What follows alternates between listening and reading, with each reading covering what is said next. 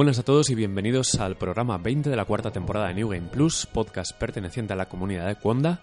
Yo soy Pedro Muquita y hoy no está José, pero sí tengo conmigo a Framara Hola, buenas. y a Marquino. Hola a todos. Hoy eh, vamos a tener un programa dedicado principalmente a dos juegos, Mass Effect Andrómeda, primeras horas, y Binding of Isaac Afterbirth Plus, otro lanzamiento importante dentro de los pocos que ha habido para Switch, que bueno, ya existe, ya lo ha jugado mucha gente en, en PC, eh, pero vamos a intentar enlazar, o a- vamos a aprovechar para enlazar con, con recomendaciones de juegos que llamamos, bueno, los roguelikes, pero en, en general son juegos muy adictivos. Sí, de No todo- adictivos y partidas cortas, ¿no? Algo así. Exacto, no todas las recomendaciones van a ser roguelikes, porque hay gente a la que no le gustan, pero sí que vamos a recomendar, vamos a hablar de juegos, algunos ya los hemos mencionado aquí, que eh, atrapan. Hmm. Juegos que son sencillos, son rápidos y te vuelven loco. Y a Isaac, bueno, los que lleváis el- mucho tiempo escuchando el podcast ya sabéis de qué va Desde los primeros días. nuestra obsesión, pues ahora ha vuelto, eh, todavía mejor, más grande. Pero también vamos a aprovechar, pues eso, para rememorar esos títulos que seguramente eh, os pueden volver loquísimos y acabar con vuestra vida social. Eh, empezamos, como siempre, con el estamos jugando. Eh, bueno, vosotros habéis jugado mucho. Tú, Yo te has, te Yo has es que- pasado dos juegos. Yo es que juego siempre mucho. ya. Sí, la gente me dice, ¿dónde sacas el tiempo? Yo, pues, no lo sé. En principio, quito horas de sueño y luego el fin de semana la novia trabaja bastante. eh, tenemos el horario invertido y, y entonces aprovecho para jugar. Eh, me he terminado Nier Automata, Nier, Nier Automata, que El otro día también era ni era autónomo. sí. autónomo, eh, que bueno es el que estuve comentando la semana pasada. Eh, ya he terminado el tercer run, eh, he sacado los cinco finales principales que hay, eh, A, B, C, D y E, y, y me ha encantado. ¿eh? Yo creo que por ahora puede que sea mi juego favorito de- del año, por encima incluso de Zelda. Eso que- te iba a decir, son palabras mayores por encima Sí. de Zelda. A ver, no digo que sea mejor juego, pero lo he disfrutado más. Que eso hay un pequeño matiz, ¿no? Pero sí que sí que Sí. me ha gustado más y sí que creo que lo voy a recordar más. Pero bueno, que Zelda eh, juegazo, eh, ojo, eh, no sabría cuál poner por encima de otro me- mejor juego. Si te das cuenta, tenemos un GOTI cada semana, Cada prácticamente. semana, sí, sí, sí. No, este porque- año va a estar complicado. Eh, sí, porque ayer me acuerdo que empezamos el año y, y pensaba, joder, Resident Evil me ha encantado, me parece Sí. Que seguramente esté dentro de mi lista de, de- de los Luego- ¿no? luego el. Nioh, eh, joder, Nioh, qué, juegazo, no sé Sí. qué. Y es lo que decíamos, ¿no? Que si se acabase el año aquí en marzo, Sí, habría sido un año excelente. O sea, exacto. Que, que ya nos podemos dar con un canto en los dientes. Y, y ahora, eh, bueno, terminé eso, Nier. Y de verdad, insisto, que la gente llegue al tercer run y le complete. Que si no, te quedas sin ver el juego. es, es muy importante. Y luego, como no sabía muy bien qué hacer, eh, retomé eh, Horizon Zero Dawn. Sí. Eh, había jugado poco, 3-4 horas, no mucho. Había jugado muy poquito. Y sí que es verdad que las primeras horas creo que el juego arranca lento, arranca que te agobia el tema del crafteo, de recoger materiales. A mí al menos me pasó que, que el tema del inventario, el espacio, no sé, me, me agobió un poquito al principio. Sí. Y lo dejé por Zelda en su día. Y ahora que lo he retomado, o lo he completado del tirón casi, eh, la verdad es que me ha gustado mucho. Eh, creo que veníamos de un, un, un universo no lleno de, de juegos de mundo abiertos muy saturados, y muy clónicos y muy Sí, iguales. sí. Muy Ubisoft todo, ¿no? Y aunque creo que Horizon no innova especialmente, o no lo hace al menos como lo hace Zelda, que te deja un poco más eh, manga ancha. Sí, por- pero que porque basa sus mecánicas en las físicas, Mm. en cómo interactúa todo, y Horizon Sí, es y en, más y en que- tradicional. y en hazlo sin que te lo cuenten, ¿no? Es un sí, poco- sí, sí. Horizon sí que es más tradicional, no innova demasiado, mezcla de aquí y de allá. Pero creo que lo que hace lo hace muy bien. El- la historia me ha enganchado y me ha parecido de lo más atractivo que tiene el juego. Y eso que normalmente los sandbox, las historias suelen ser muy flojitas. Sí, se diluyen en secundarias un- y tal. Ahí tienes un mundo abierto y hace un poco el cabra. Eh, en este caso me ha parecido muy atractiva y muy interesante, de verdad. ¿eh? Me ha...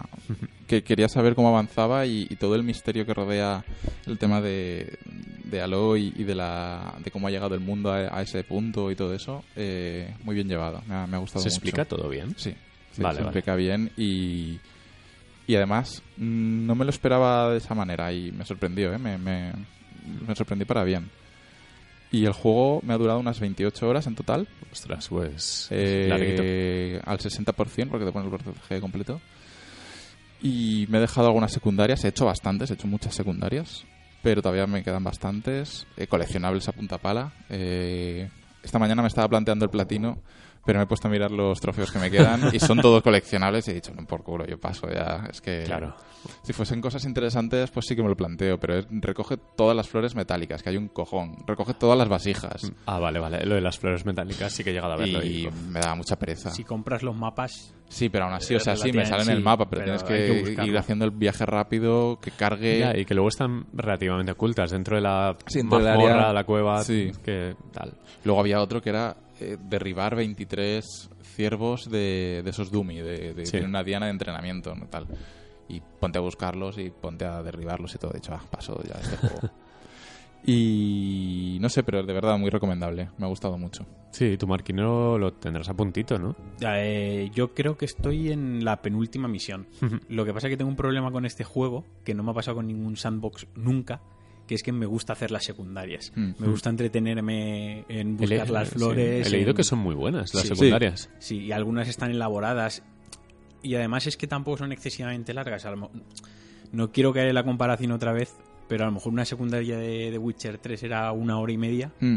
Y aquí una secundaria a lo mejor son 10 minutos, Sí. 20 si Bien. se te da mal. Entonces, Yo hice alguna de búsqueda, de Sí, rollo son cosas que son que te acompañan o Sí. que, te, que te incitan a, a hacer una más, ¿no? Por Sí. eso lo tengo ahí ya casi acabado, me faltan dos misiones, aparte tengo el nivel altísimo, creo que soy nivel 37, casi todo desbloqueado, pero porque he hecho mucha segunda. Qué guay. No sé. Yo la verdad es que es lo que decíamos, ¿no? Que da un poquito de pereza, a lo mejor. Sí, su- porque- su- porque- es mundo abierto, ¿no? Y a veces Claro, porque Zelda es este- muy denso y Mm. eh, una vez empiezas Zelda es complicado volver a otro juego porque atrapa, Mm. es, es demasiado bueno. Pero es que se ve muy bien, por ejemplo. Es que se ve muy Sí, bien. sí. Es- Eso también ayuda. Y- y tanto. Y el personaje de Aloy está muy bien construido. Hmm. Eh, desde, desde técnicamente hasta de nivel de carácter, de personalidad y todo está Sí. muy bien hecho. Eh, no como en Mass Effect. bueno, ahora entraremos en Mass Effect.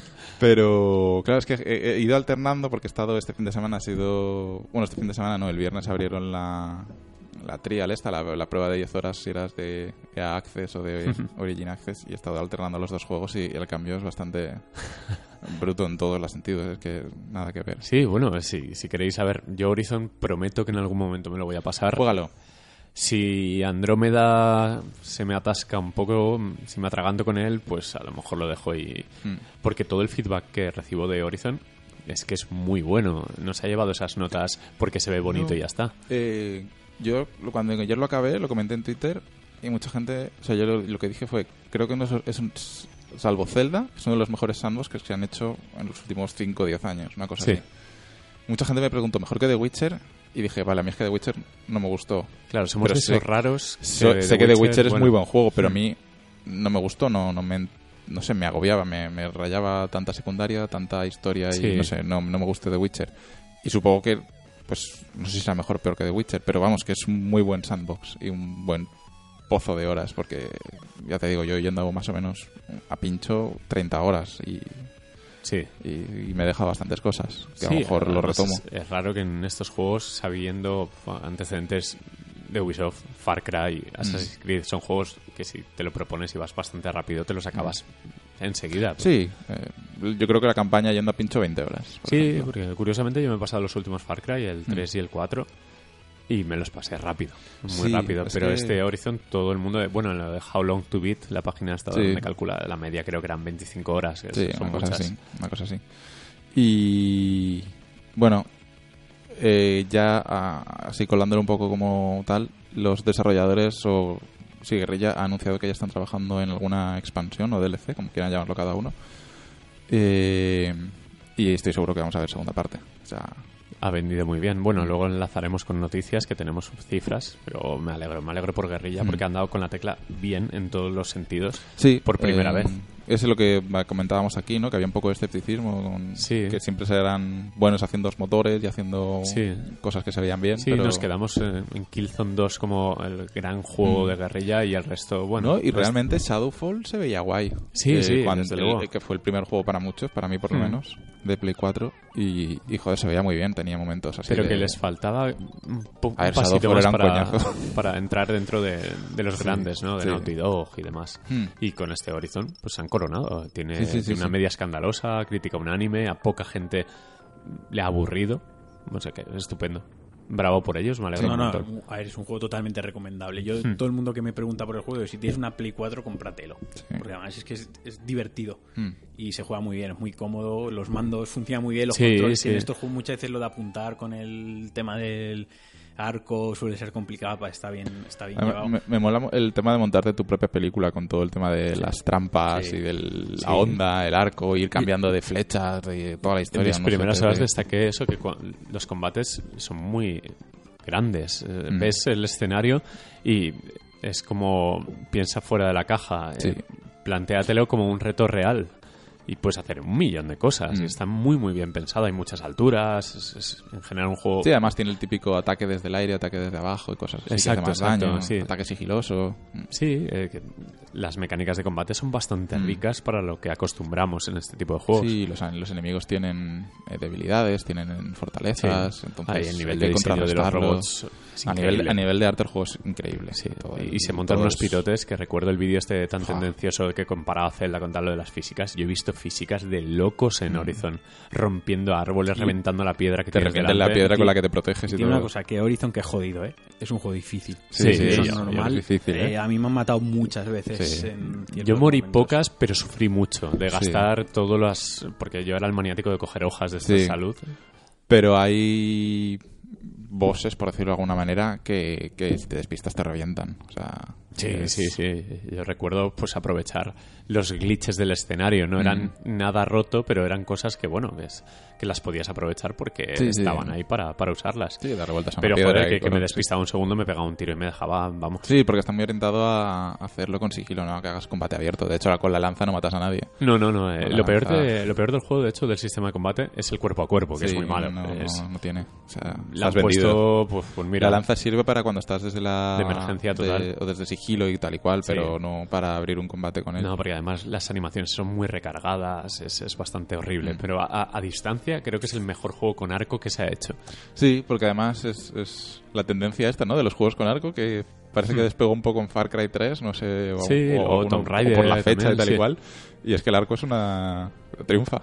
Sí. Le- leí un artículo de, no me acuerdo qué medio, no sé si era de Kotaku, era sobre los juegos con arco y cómo habían vuelto el auge y tal, y, y que era- a la gente le gustaba. No sé. Pues eso, cerramos hasta que yo vuelva dentro de unos meses, cerramos la persiana de Horizon.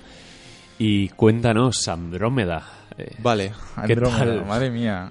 ¿Qué ha Ha pasado? habido, con revolu- ha habido ¿Qué- revolución. ¿Qué ¿eh? semanita más movida en Ha habido Twitter? revolución. A ver, todo el tema de las animaciones y los GIFs, para reírte está bien. Pero creo que se ha pasado un poquito la gente. De hecho, se han pasado rollo real de gente Sí. muy tóxica, Sí. eh, porque echándole la culpa solo a una persona, a la Sí. chica esta, que, Que luego que final trabaja no en el equipo de nada. animación, luego se lo quitó del perfil. Ha habido un rollo de estos, unas guerras de Gamergate Twitter que, que ha sido se ha horrible. parda. Sí. Eh, y a ver, sí que es verdad que lo que se ha visto en los vídeos de los GIFs y todo, las animaciones son ridículas o lamentables. O sea, sin, sin entrar en, el- en, en- en el, de- en ese peyorativamente, pero joder, es que es, Sí. es una mierda. No son dignas para un juego eh, tan grande de, de ese presupuesto. No porque, joder, es Mass Effect, me refiero. Es una saga que, que es una saga importante, que, que dentro de BioWare, yo qué sé, es como GTA para Rockstar, no sé. Es, Sí, es, sí, sí. Es, ba- es Mass ¿no? Y, que llevan muchos años eh, con Andrómeda y fue de los primeros juegos que se anunció para la nueva generación o, o de los que se intuían. Y, y viene de un teaser ridículo de hace tres años. Sí, eh, un teaser que veías a un tío trabajando en espaldas, el sí, ordenador, sí. o sea, es que no se veía nada. que ha habido, ha habido una rueda de hype girando desde hace tanto tiempo y ahora que lo tenemos aquí, parece que la conclusión es un poco de... eh, Si le damos un año más no pasa nada, ¿no? Mm. Que ha salido un poco con prisa o, o- o hecho Sí, por un el- equipo secundario de BioWare, ¿no? Secundario de los que secundarios. Star Wars tira demasiado y están todos destinando recursos a otra Mm. cosa, no sé. Eh, pero bueno, yo... El juego sale mañana martes en Estados Unidos, sale jueves aquí en Europa. Pero bueno, habían habilitaron el LA Access, eh, lo típico, como con Battlefield o con Sí. Battlefront, eh, 10 horas de juego anticipado. Podías jugar al multi, todo lo que quisieras, o al single player eh, hasta cierto punto. Este cierto punto eh, yo he llegado en 5 horas Sí. de las 10. Eh, pero bueno, luego el juego te deja en la parte de, de mundo abierto que tiene eh, seguir explorando. Digamos que son micromundos abiertos, ¿vale? Cada planeta tiene una zona y es un mundo abierto. En esta prueba solo puedes acceder al primer planeta. Pero luego también tienes en la nave pues el mundo abierto y las misioncitas, los recaditos y tal y cual. Y no sé, a ver, a mí no, no me ha disgustado, pero tampoco me ha enganchado. Eh, de hecho, lo empecé y me dio un poco de pereza y me fui a jugar a Horizon, teniendo 10 horas exclusivas de, de, de- de Mass Effect. Entonces, un poco sin señal de que no me estaba entusiasmando. Sí. Eh, lo terminé ayer y, y bien. Eh, lo que pasa es que te enseñan tan poca campaña que es difícil saber si te interesa la, la trama que te están contando. Pero lo poco que se ha, lo poco que se ha podido ver sí que tiene sabor a Mass Effect. Eh, el tema de la galaxia, los planetas, enviar sondas, escanear, eh, todo el tema de las habilidades, las armas y tal. Es Mass Effect, otro Mass Effect. Pero no he visto ninguna chispa de nueva, ¿sabes? Algo que digas, joder, esto mola. Eh, he llegado a conducir el coche, que está bien. Te mueves más rápido por el mundo abierto, pero es que tampoco te aporta mucho Coche. más. Es un coche, que no me parece tampoco una novedad muy interesante. Y, y no sé, eh, me ha dejado así sabor agridulce. Por ejemplo, eh, todo el tema de... Tiene una historia que tienes como un escáner en el brazo, rollo Batman, ¿vale? Como el, Sí. con lo de detective, y puedes escanear los objetos. Y es- escanear los objetos te da puntos de investigación. Y estos puntos de investigación luego vas a la nave y hay una parte que es de investigación y los gastas para aprender a hacer algo. Pero luego Vale. tienes la parte de desarrollo, que es donde aprendes a hacer eso que has investigado. O sea, donde lo haces eh, eh, eh, realmente. Con los materiales que vas recogiendo, eh, con minerales y tal y cual por, por el mundo abierto. Sí. Y hay una barbaridad. Infinitos. Y me ha agobiado. Eso, por ejemplo, me ha agobiado mucho. Porque es que es una brutalidad y, y te pide un montón de materiales que, que, tenía pocos. Bueno, supongo que irás consiguiendo más conforme vas jugando. Pero, no sé, muy caótico. Eh, también la- los menús no ayudan, son muy confusos. Hay un montón de menús. eh, te mueves con R y B para los lados. O sea, para eh, lo típico, R1, L1, R1 para, para las... eh, para las pestañas, pero dentro de las pestañas hay sus pestañas con izquierda y derecha también te mueves, luego para arriba y para abajo, entonces a veces con la cruz, con el, con el joystick le das arriba, pero le das un poco hacia la derecha, entonces te cambia de pestaña. Es un Sí, sí, lío. sí. Me perdí un montón de veces. También para el tema de las misiones, un, menú con árboles y tal y cual, Pero te confuso. lo llegan a explicar el funcionamiento de todo. No, te sale el típico bolito este de, de exclamación, como que Sí. tienes cosas ahí sin ver y entonces pues vas Ah, vale, tú vale. y lo vas investigando. por tu cuenta. A ver, eso está bien, pero claro, si es... A mí me ha agobiado, me, ha, me abrumado para- porque además me equivocaba, eh, me ha abrumado. Y, ¿y qué más? Eh, ¿Y esto del detalle que has puesto del casco de los compañeros? Ah, vale. Al principio del juego, porque el juego tiene un prólogo, luego tiene te dejan en, en la nave, que te dejan para hacer tus recaditos, lo que, los Sí. que te encuentres por ahí que te manden a hacer cosas, y luego te vas a otra vez a otro planeta. Eh, en la nave, eh, o sea, en el, en el prólogo, eh, casi te mueres, casi te mueres porque se te hace una brecha en el casco, ¿no? Sí. El- lo típico. Y entonces se te escapa el aire y estás, estás a punto de morir. Eh, luego cuando llegas otra vez al planeta, los compañeros van sin casco. Tú vas con casco, pero es que Sí. los compañeros van por ahí porque es como, como Mass Effect, ¿no? Vas, vas con dos más. Sí, sí, sí. No llevan casco y no pasa nada, van por ahí. Pero- Es un ambiente tóxico. De hecho, tienes un medidor de, de- de- de radiación que si te quedas mucho tiempo fuera del, del- del Sí. coche te mueres. Pero ellos van sin casco y van sin nada. Y, y es como... Es un detalle muy tonto, pero... Pero es una dejadez brutal. pero es- es- tío, ¿por qué no lleva no. casco? Claro, es decir, esos detalles son los que Y no es que haya sido un mejor un que no les haya cargado el casco, eh, porque me le- he vuelto a la nave, he vuelto otra vez al planeta, tal y cual, y siguen sin llevar el casco. Y es que no sé, es como que me saca de- del, del, Claro, del claro, contexto de todo. Es que casi me muero yo por no llevar casco, porque se me ha roto el casco y ellos van sin nada. Es un poco que son detalles muy chorras, pero son detalles que, que, que ves un poco el, el tufillo, ¿no? De, de- Sí, de, de de todo esto que ha pasado Sí. estos, estos, estos últimos días. Pues sí que lo ves ahí latente. Y, y no sé. Mm, ¿Qué tal la sensación del control y los tiroteos y demás? Que parece más enfocado a la acción. Mm, Sí que es verdad que es más de acción. Eh, eh, desde shooter tercera persona de coberturas. Sí. Eh, lo que pasa es que las coberturas son automáticas. Cuando te acercas te, se cubre automáticamente y te Sí. sale un escudito como estás a cubierto tal. Vale. Bien, tampoco de- lo destacaría. Correcto, sin más. He leído sea, que la IA enemiga es muy rara, que a veces son implacables, otras son unos inútiles. Normalmente lo que he jugado yo es lo típico de que se quedan detrás de la cobertura y se agachan y se levantan. Ujú. O sea, nada que destacar sobre Vale. ella, es muy, muy flojita. Y no sé, el argumento del juego, eh, que debería haber empezado por ahí, pero bueno. el argumento del juego eh, empieza después de Mass Effect 3, eh, 600 años después. La humanidad se tiene que ir de la Tierra por lo que pasa en Mass Effect 3 y entonces un poco rollo interestelar, tienen que buscar eh, planetas donde puedan eh, vivir. Sí, y digamos seleccionan un, un sistema solar donde parece ser que todo a priori todo es más o menos como la Tierra.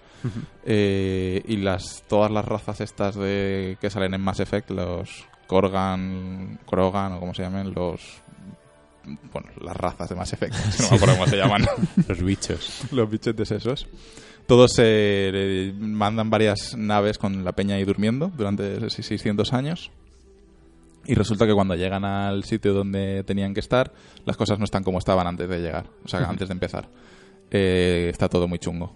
Y entonces, pues tú eres el Pathfinder, que es como el buscador Sí, de... el DLC de- del No Man's Sky. Sí, exacto. Es como el DLC. Eh, tienes que buscar un planeta viable. Y básicamente lo que entiendo es del juego, por lo que te, te deja ver entre, en, lo- en el mundo abierto, hay una barrita de viabilidad, creo que se llama la palabra, viabilidad, y conforme vas haciendo más cosas en el planeta, sube la barrita de viabilidad y entonces supongo que luego podrás mandar... eh, estas personas que están durmiendo podrás ir despertándolas para que vayan gestionando y para ir colonizando y recursos y toda la historia de Mass vale. Effect.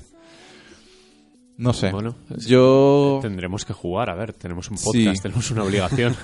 Pero es que entre que no me ha entusiasmado demasiado y las reviews han sido eh, eso te iba a decir, que parece que, a ver, salvo la prensa española, que a veces da la nota, eh, más pero, sí, sí, de manera literal, eh, el resto pues han sido notas discretas para ser todo un Mass Effect. He visto siete, siete y medio, que no te lo esperas, seis además. y medio, en medio. No sé qué medio le ha dado importante. O sea, Sí, y he leído extractos de reviews donde sin, a lo mejor no se llama Mass Effect, este juego pasa desapercibido. mm. Y es muy duro. Eurogamer eh, UK ha dicho que es el peor juego de BioWare hasta la fecha. Es- madre mía. O sea, es como...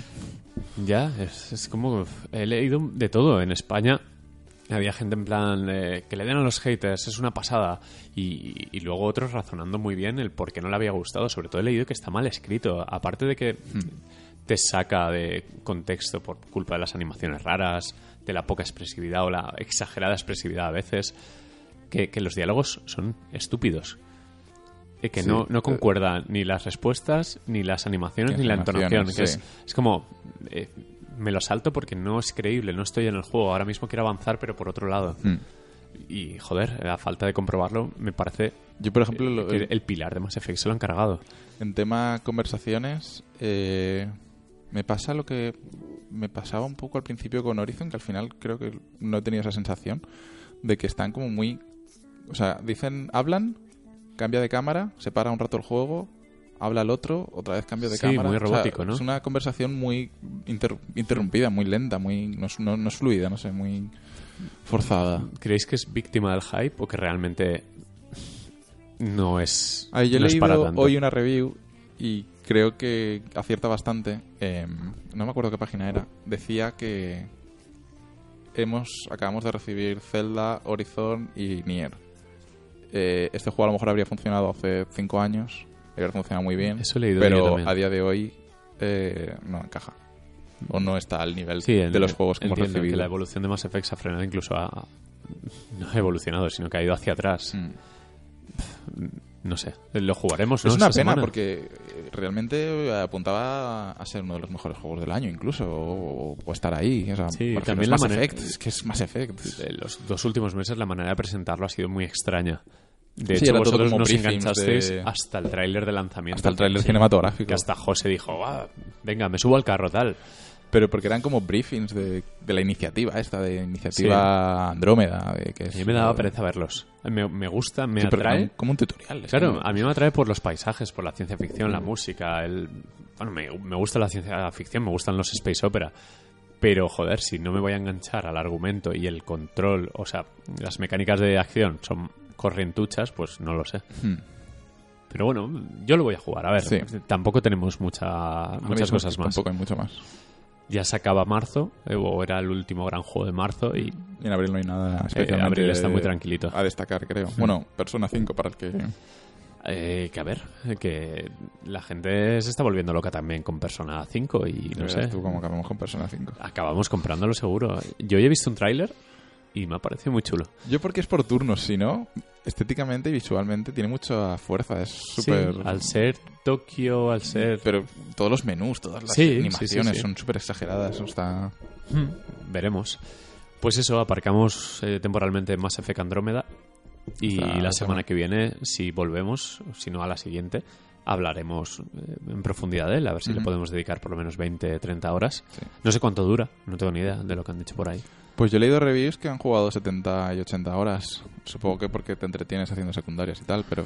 Bueno, pero si, Si son 80 si, la- si las ofrece y Si son, gente que ha pero jugado, 80 pues- horas tienen que ser interesantes. No, 80 claro, eh, pero no le dedicas 70-80 horas por obligación, aunque sea la review, ¿eh? Lo dejas y punto. Y dices, mira, no me parece malo porque no me engancha. O sea, que algo tendrá. No sé, como hay tanta división de opiniones, sí. no sé, tengo curiosidad. Eh, noticias. Es- lo estaba esperando, ha habido... habido- tú, que ya me he cansado de hablar tanto. Vale. Eh, Pues a ver, eh, el 20 de marzo, Hoy, hoy, eh, hoy grabamos un, a- un poco ayer más para mañana. Sí. Se cumplen 20 años de Castlevania Symphony of the Night. Vale que hay efemérides todos los santos días. De hecho, ha cumplido 11 años Oblivion. Dato. Sí, pero bueno, 20 es más redondito. Pero 20 es muy bonito, eh, nos hace sentir muy viejos y nos recuerda a uno de los mejores juegos de la historia que os descubrí. Sí, yo lo jugué hace dos años, una cosa así. Os descubrí en el podcast, os obligué a que jugarais y os gustó mucho. Os pareció, os pareció algo atemporal, ¿no? Y- Mm. Sí, sí, no, realmente se puede y jugar. a por muchos años que pasen, yo sigo recomendando este Symphony of the Night como mi Castlevania favorito, con diferencia, y como uno de los- mis juegos favoritos. Me parece redondo. Además, perfecto para jugarlo en Vita, que es donde lo jugamos nosotros. Sí, sí, sí, y perfecto. Se juega súper bien. De hecho, el, el Castlevania. No, no me acuerdo cómo se llama. Drácula X, bla, bla. Ah, sí, el, el Drácula X. El de es el PSP, que lleva vaya. ese y el otro. Exacto. Suele salir barato. Aparte de que el juego está bien en sí. eh, tiene dos secretos ocultos, que uno es el Rondo Blood, que es el, el de, el de TurboGrafx, Ujú. En este caso en CD, y el Symphony of the Night. Es decir, tienes un 3x1 donde dos de esos juegos son brillantes. Mm. Y, joder, hace poco estaba por 5 o 8 euros, no sé, muy barato. Pero es que además, ahora que ha vuelto la fiebre de los Metroidvania y todo este. Sí, muchos los juegos juegos indies 2D son así, y sí. tal y cual, es que este es perfecto, ¿sabes? Que... Es tremendo, o sea, lo tiene todo. Tiene, aparte de que visualmente sigue siendo chulísimo, control perfecto, dificultad ajustada, eh, secretos a punta pala. Tiene la hacer- parte de rol muy Hay que hacer los dos runs también. Exacto, hay que hacer doble, doble pasada. No sé, eh, se controla, se ve, se escucha de fábula y, Hmm. y es un digno candidato a, Sí, además a me- cualquier top de Me mejores acuerdo juegos. todavía de varias canciones durante el juego y sobre todo también de la de, de la de los créditos. Sí, era vocal, o sea, sí. no, no sé, me, me sorprendió mucho esa canción ahí. Sí, porque de repente empieza a cantar una tía después de tanto Drácula, tanto piano, de tanto Sí, órgano de catedral. Bueno, pues eso, 20 años, eh, 97. Madre mía, cómo pasa el tiempo. Eh, más cifras. En este caso, Horizon ha vendido 2,6 millones de copias. El mejor estreno de una nueva franquicia. Es una brutalidad, me refiero. Es nueva IP. Es, que es Hmm. Hablamos muy radical del y es exclusivo. para Sony. No sé si ha sido en general, No, no, pero es- creo que de Sony... Bueno, no lo sé. Pero vamos, que la cuestión una es que burrada. ha arrasado. También es cierto que está hasta en las vallas de, de publicidad de la Champions League. Sí, Cada además han hecho la publicidad adaptada a las ciudades, también a la... a- Han metido Dinobots con personas dentro por la calle. Bueno, Mm. Han gastado mucho dinero. ha rebotado como, como esperaban. Y a nosotros Sony nos envió una postal. De hecho, sí, nos envió una postal de Madrid. Me la envía, sí. Sí, sí. O sea, nosotros que somos la última mierda, nos ha llegado una postal, significa que han invertido mucho dinero. Eh, pues eh, enhorabuena, guerrilla. Sí, sí, ya no, lo hemos dicho antes. Que se garantiza. Horizon 2 seguro. sí, Horizon garantiza una secuela y o por lo menos garantiza que Guerrilla va a estar ahí con Sony mucho tiempo. Bueno, otra noticia. Saltamos a Switch, que no la habías mencionado todavía. Playtest de Splatoon 2 este fin de semana a partir del sábado. Creo que son horas muy concretas, como el alfa este que nos tocó de Bloodborne, que es como de, de 10 de la noche a 12. Eh, ya podrían haber hecho un playtest en condiciones de 3 días, o como suelen hacer con las betas, que son las nuevas demos al fin y al cabo. Pero bueno, es Nintendo. Sí. Bueno, Dark Souls también lo hace. Así. Quiero, sí, quiero jugarlo porque es el primer juego que jugaría multijugador online en Switch y quiero probar a ver qué tal funciona. Sí, además yo no he jugado a Splatoon. Yo ya lo tengo bajado y tengo ganas de darle. A ver, empezó siendo un juego, ya lo comentamos aquí, que tenía poco contenido. Sí, pero luego lo arreglaron y... Lo arreglaron y, y se alzó como, como uno de los No, no, además competitivos más interesantes de... Sí, además y sobre todo en, en original, ¿no? Algo diferente a, a todo. Sí, que es a pa- todo. parecía, parecía tonto, Mm. pero al final enganchó a cientos No, de miles de jugadores y todavía Sí, se sigue eso que jugando. es un juego de Wii U que... Exacto, ahora que Switch ha entrado en el mercado con tanta fuerza, ojalá sea un, el multijugador bandera durante... Sí, sí. Bueno, de aquí a... ¿Cuándo sale? ¿Tenía fecha confirmada? Verano, creo que era. Julio, sí. verano, una cosa así. Bueno, al menos este playtest que nos ponga un poco... Que nos... que- que nos quiera, que nos haga quererlo. Exacto, exacto. Que nos ponga un poco las pilas del hype y, y a ver, a ver qué tal. Mm. Y por último, una noticia que me ha encantado, porque Yoko Taro, que es el productor de Nier Automata, ese loco al que le preguntaron el por qué la protagonista llevaba tacones y él dijo, porque me gustan las chicas y porque me da la gana. pues ese, ese tarao eh, ha dicho que quiere ver una sucesora de Vita, que Switch ya está complementando un poco, llenando ese hueco, pero que le encantaría verla porque los smartphones le parecen bien, pero no tienen botones. Smartphone... Yoko Taro es una persona coherente. Sí. O sea, dentro de... de- dentro de que lleva una cabeza Sí, de luna... sí, pero sea, dentro de tanta tontería últimamente que sí, eh, todo es machista. Él dice, mira, porque me salen los cojones decisiones de diseño, lo hago yo, punto. Y ahora con esto, en plan, los smartphones Mm. no tienen botones, no me gustan. Y a mí tampoco me gustan, yo lo comparto. No me gusta no tener feedback de un botón o de una cruceta o de lo que sea. También dijo que él está dispuesto a hacer un remake de, del Nier original y de los Drakengard, ¿se llama? Sí, Eh, pero que le pidiésemos el dinero a Square Enix. Sí, es, es- es un tío. No sé, que, que sus declaraciones dentro de, de lo polémicas que quieren hacerlas ver, y las analizas y dices, bueno, joder, dice lo que piensa, tampoco Sí, ningún.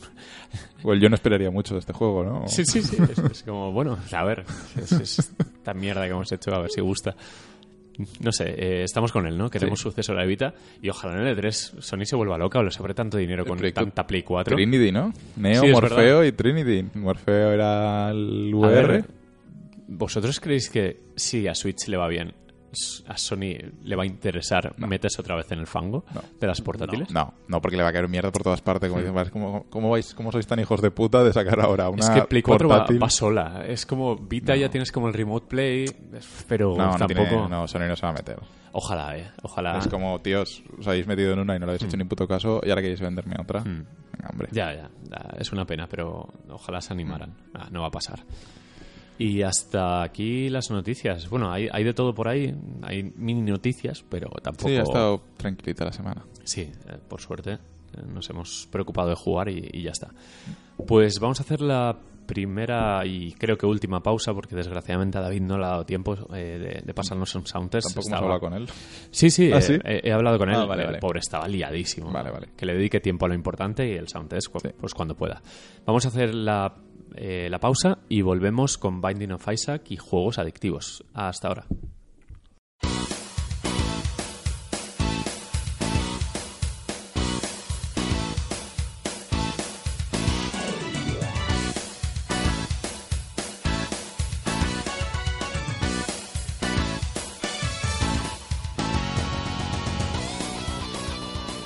Vale, ya estamos aquí. Eh, lo prometido es deuda. The Binding of Isaac Afterbirth Plus ha salido para Switch, pero solo en Estados Unidos. Madre mía. Y me gustaría empezar con el pequeño drama que nos hemos montado. el por qué hemos odiado un poquito a Nintendo esta semana. Yo mucho, además. Bueno, tú mucho, pero... Mucho a nivel de plantearme vender la Switch. Eso es mucho. Pero es que, a ver, estamos en 2017. Y ya ni si no entiendo, por ejemplo, que Mass Effect Andromeda salga un martes en Estados Unidos y salga un jueves en Europa. No lo entiendo. Lo puedo aceptar, pero no lo entiendo. Además, O sea, martes es día tradicional de lanzamientos o sea, en Europa también. ¿Por qué? ¿Qué, qué- qué problema logístico hay? O sea, no hay ningún problema. Es una No. barrera ficticia para que salga dos días después en, en Europa frente a Estados Unidos. Puedo entender juegos del mercado japonés que tarden en llegar a Occidente por traducción, por distribuidoras, porque mm, obviamente no es, lo mismo, no es igual de atractivo aquí un juego, por ejemplo, yo qué sé, a lo mejor Sí, un de- persona que la- sale antes en, sí. en- en Japón que salga en, en, Estado- en- en Occidente. Vale, lo, lo entiendo, eso me parece bien. Pero que un juego como The Binding of Isaac, eh, de- of Isaac, que ya está en PC, que está otras versiones de Binding of Isaac en mil Está en plataformas, 3DS, está en Vita. Sí. salga ahora, eh, esta semana pasada, en, en Estados Unidos y en Europa no haya ni comentarios al respecto, es que me parece, no sé, como si viviésemos en 1995 una Sí, cosa así, ¿sabes? Es entiendo que- lo de la calificación, está por edades que pueden tardar un poco. pero es que el juego está en PC, o sea, me Ya, refiero. no, no, está claro.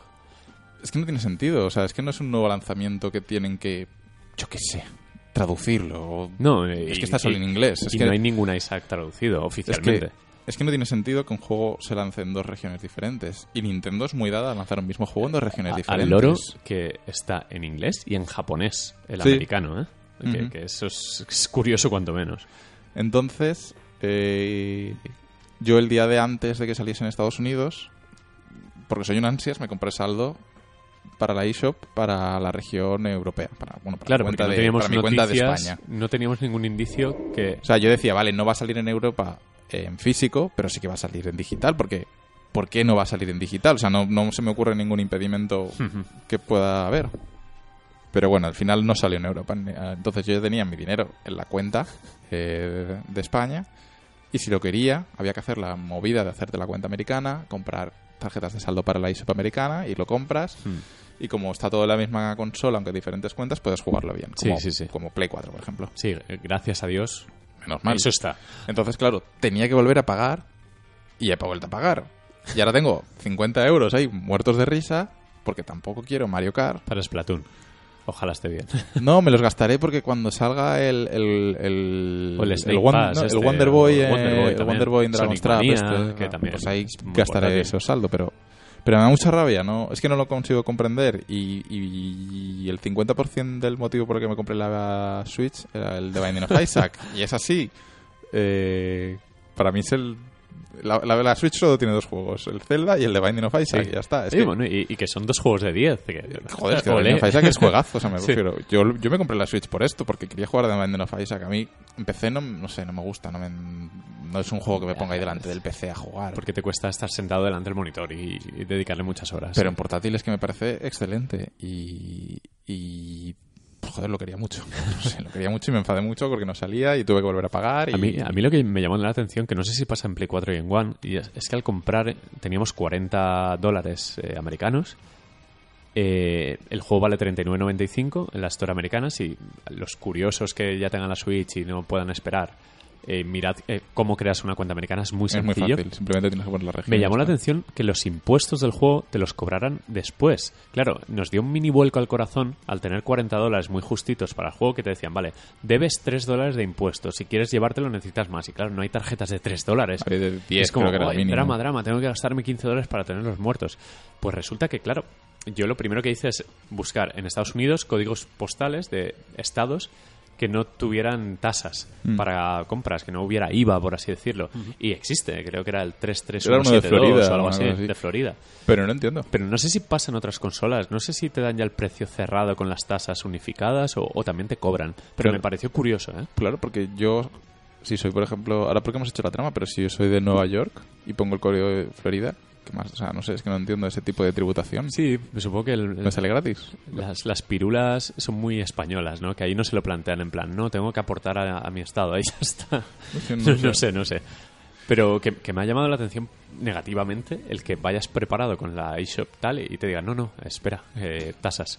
Pero... Bueno, al final lo tenemos. Al final lo tenemos. Lo hemos descargado, lo hemos Dramita, jugado. pero lo tenemos. Sí.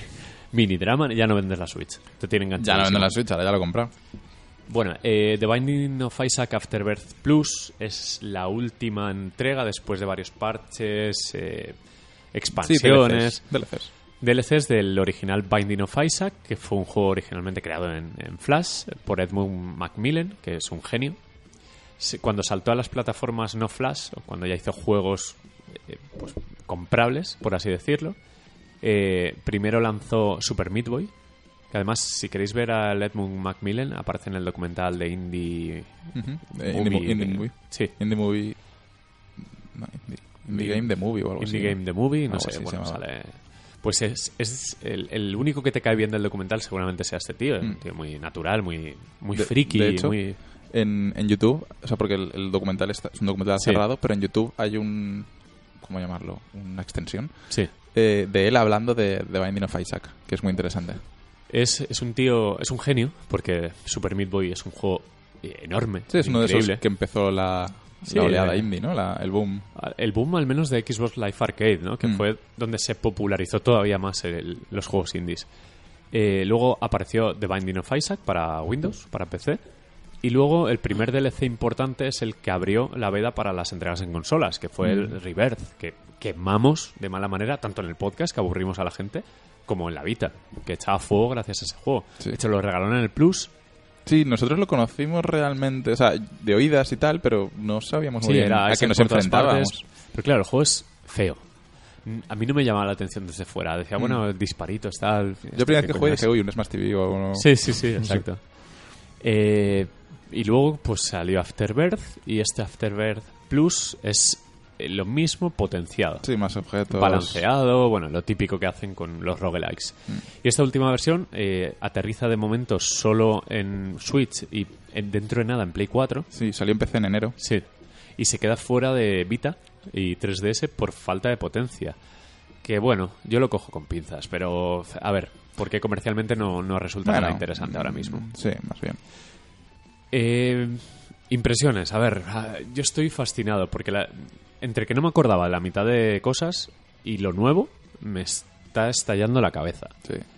Hay, hay youtubers como Alex el Capo que juega pues cada pocos días, ¿no? Tiene 40 capítulos ya, de, de cada, cada capítulo es un desde el capítulo 1 a jugar, ¿no? Un poquito. ¿eh? Sí, dice- es- él tenía su partida propia y empezó una nueva serie en plan comentando los objetos, lo que hacen, algunos consejos, cómo conseguir los persona desbloquear personajes, Sí, hacer los que- retos y tal. Y yo me enganché a la serie, la verdad. No, no veo nada más de él, pero esta serie, la verdad es que la Pues lo recomendaríamos para la gente que quiera entender, para que la gente que pique y diga, vea, va, me voy al Isaac de cabeza quiera empezar a jugar, es muy recomendable porque ves Yo la evolución mucho. desde cero Mm. y porque te explica eso, pues para qué sirve cada objeto, porque al final es un roguelike que se ve pues más o menos desde arriba, que llevas a un personajillo que dispara, tienes que limpiar salas y tienes que ir bajando niveles hasta enfrentarte al jefe al final. jefe final, sí. Se va retorciendo, vas desbloqueando pues otros jefes nuevos, otras pantallas, Rutas. eh, rutas. Bueno, se va objetos. retorciendo de, de una manera espectacular. Hay más de 500 objetos. Eh, tienes que hacer como eh, eh, 20 vueltas por cada personaje o algo así para hacerte el 100% de Sí. cada personaje. Hay un modo de juego nuevo que se llama Grid, que es un boss rush, al- algo parecido. Es como de- rondas de enemigos, eh, 10 rondas en total. Eh, al final te enfrentas a eh, Super Grid, a Ultra Grid, a Ultra Mega Grid, no sé, no sé cómo Sí, se llama el último. Pero vaya, que una vez empieza la locura, la, la clave es conectar con el juego, es meterte en él, eh, que estéticamente al final lo toleres, porque es un juego muy grotesco, es no son dibujos especialmente complejos, es como no está mal dibujado ni diseñado, No, pero pero su- no está tan elaborado como puede ser, pues yo qué sé, un juego con mejores animaciones, Sí. es muy básico todo, Sí. pero todo funciona. Y la locura que puedes crear a base de combinar objetos, Claro, es que esa es la magia del juego, las Sí. sinergias entre los objetos. Por ejemplo, coges un objeto que hace que las lágrimas eh, penetren y otro coges otro objeto que las lágrimas envenenen. Entonces ahora tus, tus lágrimas hacen las dos cosas, van Hmm. acumulando eh, las propiedades, las pasivas, hasta que al final a veces tienes la suerte de que te sale un- una partida rota y Sí. Es un juego donde interviene como buen roguelike, eh, la suerte, mm, la habilidad. la habilidad, sobre mucho porque no es un juego fácil para nada. De hecho, uh, considero que es un juego difícil. En general, puedes esperar. Sí. De hecho, yo con Isaac no llegué a conectar nunca porque me resultó demasiado difícil. Es me des- difícil. Me parece un juego difícil. Y mira que a mí me gustan los juegos difíciles, Sí. que siempre lo comentamos y tal, y que me gusta la dificultad. Pero para mí eh, me resultó una dificultad que me frustraba. Es que sobre todo si al principio... La, recompensa que obtenía cuando me Es- salía algo es- bien es- es nada. no era suficiente con lo mal que lo pasaba para que me saliese algo bien. Es que además tienes ese factor de suerte de los objetos que te tocan, que a lo mejor estas 10 partidas en la mierda más absoluta. Y entonces yo entiendo que a una persona que empieza de cero le tocan 10 partidas de mierda y dice, esto juego no lo toco más en mi vida. Eh, sí, Porque- y, y se entiende. Porque es que frustra mucho el, el no hacer nada, no, no matar a nadie, ni, ni, ni queriéndolos. Sí. Es- A ver, sí que es cierto que te da te da más o menos ayudas porque hay varios personajes, Mm. hay algunos muy distintos entre sí, hay dos personajes bastante novato friendly, que uno es Sansón, que cuanta más vida te quitan, sí, cuanto más, te pegan... más poder tienen tus lágrimas, y otro es Azazel, que aparte de que vuela, que es una grandísima ventaja en Isaac, tiene un tiro que se llama Blimstone, eh, en pequeñito, que básicamente es como una fuente Un de lava. un Sí, kame, un kame rojo. que tiene un daño espectacular. El rango es muy pequeñito, pero eh, la agilidad que tiene el Mm. personaje más o menos compensa. Pero cuando juegas eso, una racha de 10 partidas seguidas y no te toca nada, dices esto es feo y esto es una mierda. Porque tiene ese stopper que no es un juego bonito para nada. Sí, es- Eso es desagradable. Es, Mm. La- Además, las raíces es- de juego Flash las tiene todavía. Es que, y además es que tiene una temática grotesca, incómoda. Sí, ¿no? bueno, El- el argumento se ve al principio. Básicamente la madre eh, rechaza a Isaac. Lo tiene como. Bueno, la madre es como el dimoni y Isaac es eh, el hijo que no quiere nadie, que ha sido víctima de bullying extremo. Y se va, se va al sótano porque quiere, quiere pegarse un tiro, quiere suicidarse, básicamente. Es, es buenísimo. Hoy me, hoy me he pasado. eh, con- conforme vas pasando el juego varias veces, vas desbloqueando diferentes Sí. finales. Eh, y el último que he hecho, eh, en, en el sótano, Isaac encuentra un cofre y sale una soga. Y dice, oh, una soga. Lo, Sí. La coge así. Y se la cuelga. siguiente escena es el ahorcado, Sí, suicidado. es, es más 18 el juego totalmente, aunque sean dibujitos. La Sí, no, es porque muy más cruda. es religiosa, fanático, extremo, Sí. tal y cual. Además, la historia es interesante porque él, eh, él de pequeño eh, vivía con su familia y eran de algún alguna variante de estas del cristianismo, una evangelista o algo así, no sé, no sé cuál era, no, no sé. Y él no le gustaba aquello, no le gustaba aquella vida, pero claro, era, él vivía en una comunidad y tal y cual. Y al final no quiso saber nada de la familia, se separó y tal y cual. Y entonces él quería hacer un juego con eso que había mamado siempre de- desde pequeño, ¿no? Pero desde su punto de vista que, que él, conforme veía las cosas cuando, cuando era pequeño. Y, y está, todos los objetos son referencias bíblicas, todos los personajes también lo Sí. son. Y no sé, toda esa temática es, es curioso, es interesante. La entrevista esa que digo de- del documental de YouTube. eh, Tengo muchas ganas de verla, ¿eh? Sí, yo lo vi un día, es media horita o así, y, y me pareció muy, muy entretenida. Y además él, él se explica muy bien y es, es, es, es amena. La verdad es que está muy bien. Sí, la verdad es que esa, esa parte de, de genio que tiene también la comparte con Mm. Toby Fox, que es igual de loco y de, y de activo en, la- en las redes sociales. No se corta nada. Sí. De hecho, Undertale, Binding of Isaac son, son fenómenos parecidos, ¿no? Sí. Y bueno, a ver, tampoco nos vamos a extender mucho más. La mayor pega que le veo al juego es que en Switch vale 40 eurazos. A ver, en, en PC vale 35, ¿eh? O sea, Ya. tú te en PC y quieres comprarte hoy todo, vale 35 Hmm. euros. Que Que también es dinero. Sí, sí, sí. Eh, es dinero. Es más, empecé todavía por el tema de que Porque Steam empecé, parece que vale todo sí. 5 euros. Pero entre que te tienes que comprar Rebirth y luego Sí. te tienes que comprar Afterbirth y Afterbirth Plus, Sí. eh, o el pack que lo lleva todo, eh, son 35 euros. O sea A ver, yo. A ver. Pero ojo la edición física, ¿eh? Sí, sí, que sí. es sí. una pasada.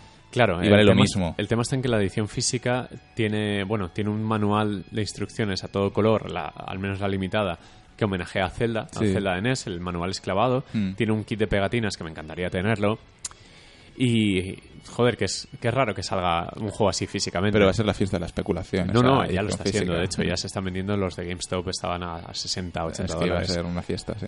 Estaba claro. Yo, nadie, no puedo, nadie hace eso yo no puedo recomendarlo abiertamente porque sé que no es un juego. Es bastante áspero y, y es caro. Es, es muy caro, son 40 Mm. euros. Bueno, a ver, los juegos de Switch son caros. Sí, sí, cualquier juego de Switch es caro. Desde el momento que One to Switch vale 50 euros. No lo puedo recomendar, pero si alguien puede al menos probar incluso la versión Flash, que es gratuita, y le va picando el concepto y, y juega un poquito y le hace gracia y tal, eh, cuando conectas con Isaac, se acabó tu vida. Mm. Es, es- es un juego Que de mi- tirarle horas sin Yo parar. recomendaría mirar un par de partidas en, en YouTube. Por ejemplo, Mira, de, eh, de- de Alex Alex el Capo, Capo, como que he empezad recomendado, con- que he visto yo y tal y cual. con los cuatro o cinco primeros vídeos, que son runs muy de- del inicio, y si os mola el tema, pues pa'lante. A mí, de cabeza. De hecho, yo estaba a la espera de- del Isaac de Switch eh, que quería el juego, que quería el juego y me puse a ver sus vídeos y todavía quería más el juego. Por eso, por eso también este enfado que tenía yo, ¿no? Porque es que necesitaba jugar ya al Claro, juego. es la necesitaba de, oye, ¿dónde está mi juguete? Y, y, y es que, joder, el juego es una pasada. No, es, es una pasada. Y en portátil se comporta súper bien. La batería dura más o menos como el Zelda, no mucho más, pero bueno, siempre está cargando. Sí, es verdad que dura, chupa bastante. Sí. Y, ¿qué te iba a decir? El único problemilla que le he encontrado yo, y además me has comentado que, que parece que pasa, Sí. es que a veces al entrar a una... de cambiar de habitación se congela como una fracción de segundo Sí. el, el juego. Pero bueno, por lo demás... A mí no me ha pasado, pero sí que he leído que es Pero- un problema que está siendo común y que piden formatear la consola. Es como, iros a tomar por saco. No puedes guardar ni partidas en la nube, ni partidas en nada. Es decir, se acabó. Claro, ¿no? pierdo mi partida de Zelda y pierdo la partida de Isaac Claro, claro, también no, no tiene ningún sentido. Es una solución a, a- que, que nada, que es un parche, porque el, Nah. el mayor problema sigue ahí. Es Nah, que de todas formas- la gestión de partidas en Switch es horrible. Y yo, por ejemplo, que he jugado siempre en portátil, no he notado caídas de FPS. Siempre No, he no, notado no. los 60 FPS, pero a lo mejor en modo televisión... En modo televisión, A ti sí que te he hoy visto hemos una visto caída. un trozo que, que ha caído A ver, un también es verdad que Isaac, eh, dado la Sí. naturaleza del juego, a veces En Isaac, para, para que muere. os hagáis una idea, puedes empezar a multiplicar ítems de manera infinita y puedes empezar a disparar proyectiles infinitos en o que pantalla. llenan toda la pantalla y se, claro, puede, los se puede romper los el juego sprites se literalmente, rompen. o sea, colgarse la consola, Hmm. romperse. Directamente en PC da errores. Además, tira Cuando mucho. rompes el juego, te crashea. no está muy, a- o muy muy bien optimizado porque en todas las versiones Nada, en todas las me pasa algo. Recuerdo en Vita cuando peleas contra el corazón o tal, con muchos proyectiles, cuando ibas muy chetado, el juego se rompía. pero es que en, en reventaba. PS4 también se laguea a veces Sí. ¿eh? o sea también ca- caen los FPS me refiero que Pero es suele que- pasar en juegos indie así que la optimización Sí. se la pasan por ahí. Luego hablaremos un poco de Blambir y de Nuclear Throne, Sí. que, que ese juego está más roto que... Bueno, pues eso, no podemos recomendarlo abiertamente en plan felicidad, cómpratelo, te va a encantar. no porque puede frustrar a mucha gente Sí, Como- pero como si, a Marquín, ¿no? si tanteáis el terreno y os despierta la curiosidad, creo que es un imprescindible absoluto para Switch y un argumento para comprar la consola, aunque parezca una- un comentario demasiado valiente, demasiado arriesgado. Mm. Para mí es un argumento, porque este juego se puede jugar en otros lados, pero portátil no.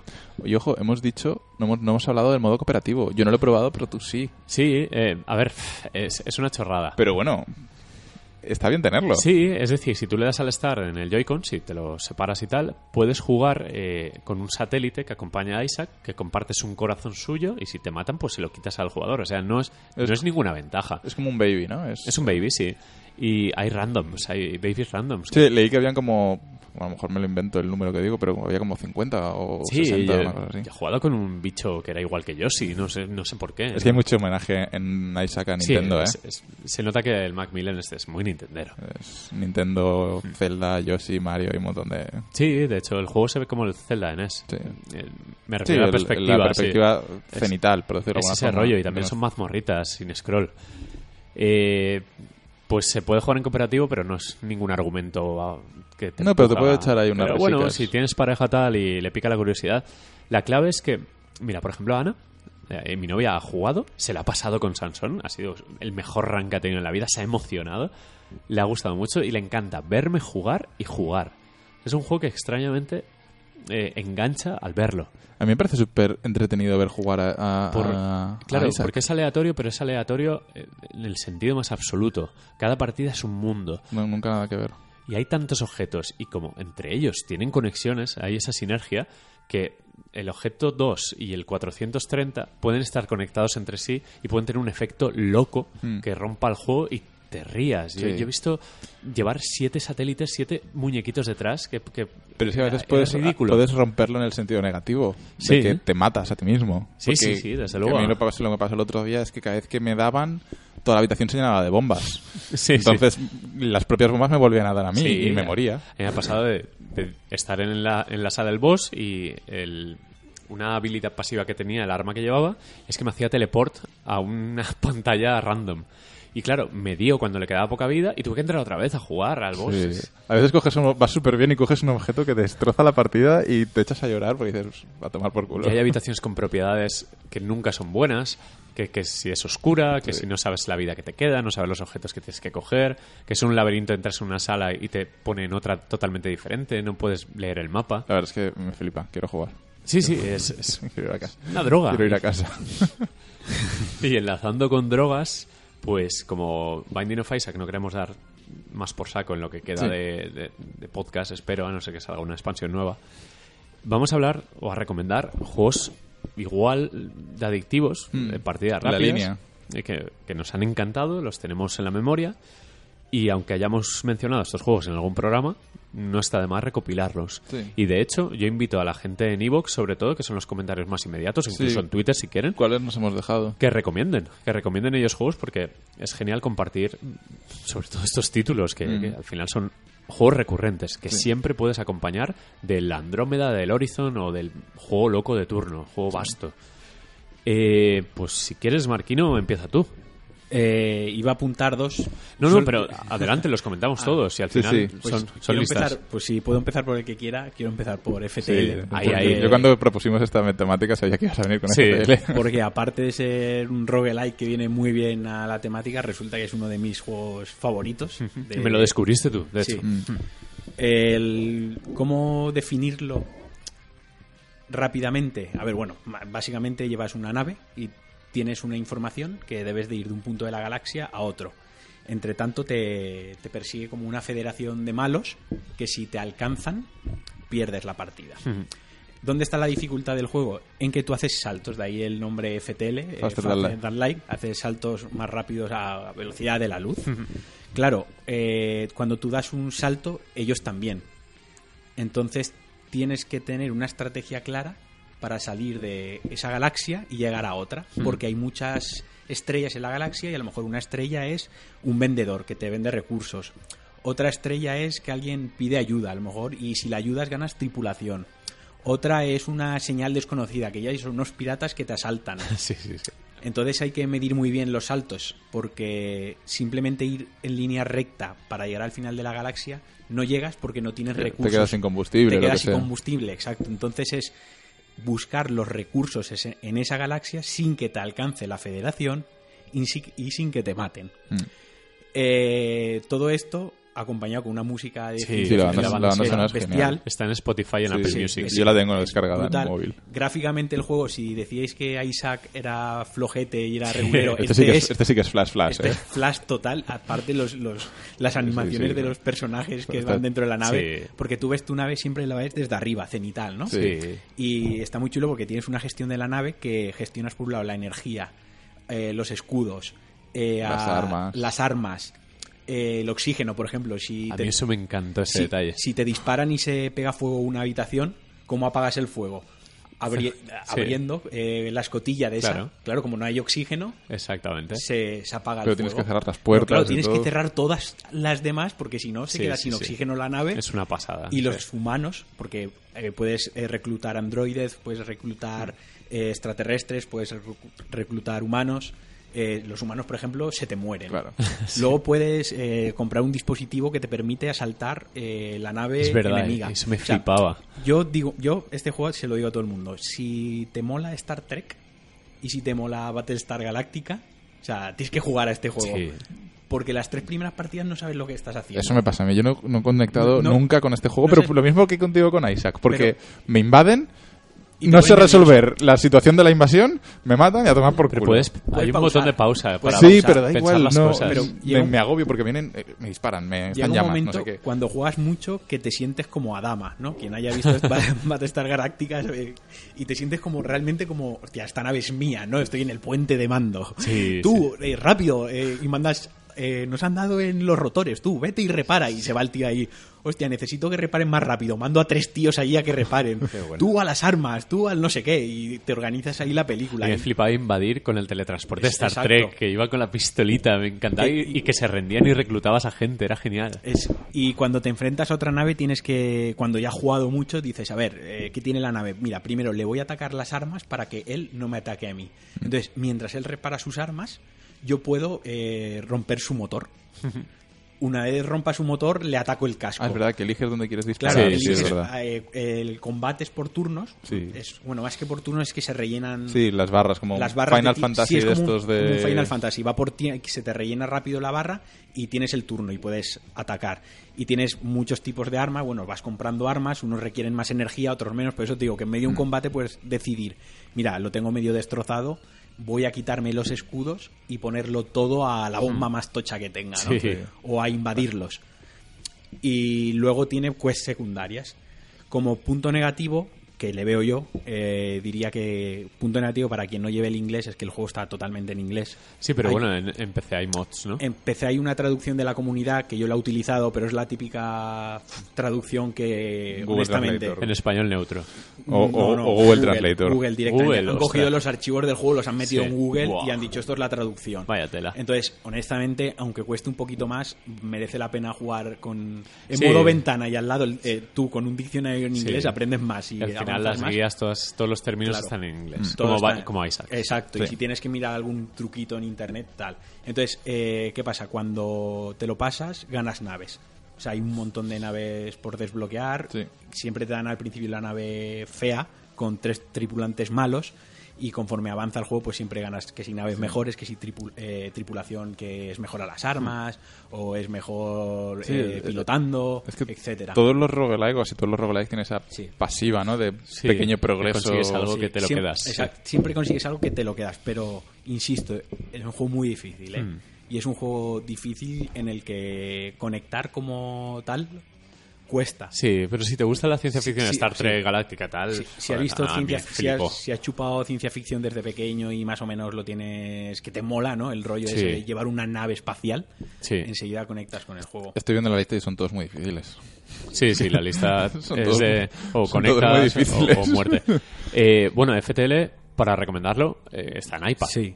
De hecho, y Ah, puede es ser un- una gran solo está en PC, versión. pero no, es verdad, también está en iPad. No, no lo he probado nunca, pero en algún programa creo que alguien nos lo recomendó. Eh, Mm. Aparte del Banner Saga, nos recomendó también FTL, que parece que se controla muy bien y tal. Sí, no, son es como, instrucciones es, como es de táctiles, sí. tapear, Es tap, point and tap, tap, click. tap. Sí. Pues FTL, joder, sí. Y tengo ganas de jugar, ¿eh? Sí, me has picado, me, me apetece Es volver. que Oh. la, la temática mola, es Sí, mola mucho. chula.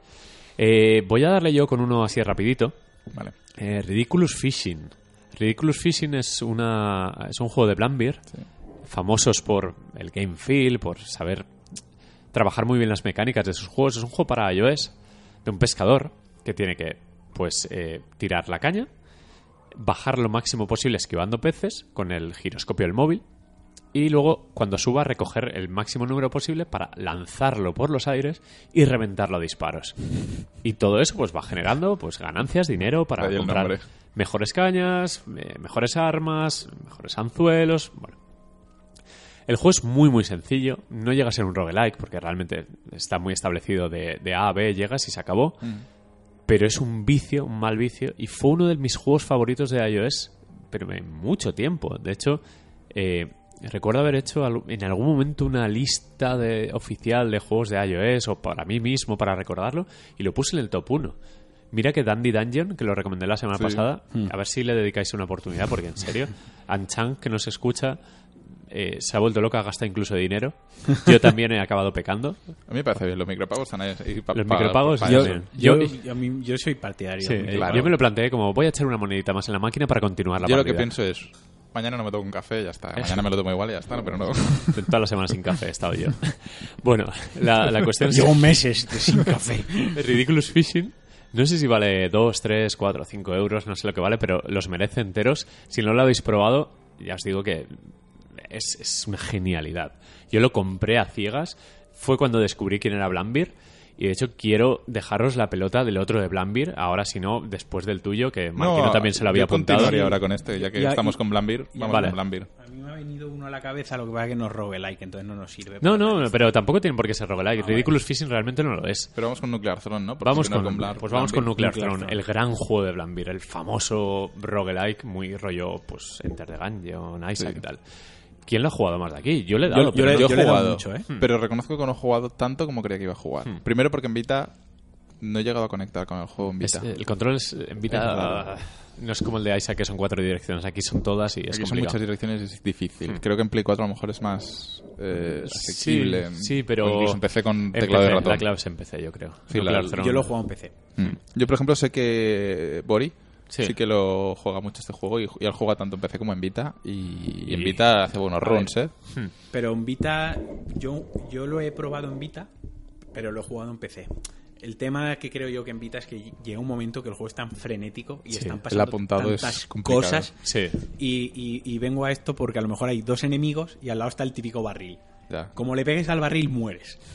Ya. Entonces, hay un componente que es jugar en tus 19 o en tus 23 pulgadas de monitor con tu, con tu ratón, que a poco que hayas usado un ratón en la vida tienes precisión Sí, es más fácil de cirujano. Entonces, no le pegas al bidón. Igual la Vita, que es más pequeño que la Los postura sticks tus- de Vita son muy para eso. los sticks de Vita, la postura de tus hombros, si juegas tumbado, si juegas sentado, Sí. a lo mejor sí que es un handicap. El rendimiento no sé qué tal andará en Vita. Eh, petaba cada dos por tres en el juego. Va a sí. 60 frames Sí. por poco Ah, que... el Aquí era horrible. Se paraba el juego, pero se paraba durante varios segundos. De Sí. 5 segundos parado. Eh, En Vita es un desastre. Los de Blambir saben hacer juegos muy buenos, pero no De hecho, nada. la versión de PS4 Vita tuvo mucha movida porque el parche parecía que nunca llegaba, nunca Sí. llegaba, se lo rechazaban. No, no- Sí, sí. Estuvieron meses esperando el parche que corregía historias.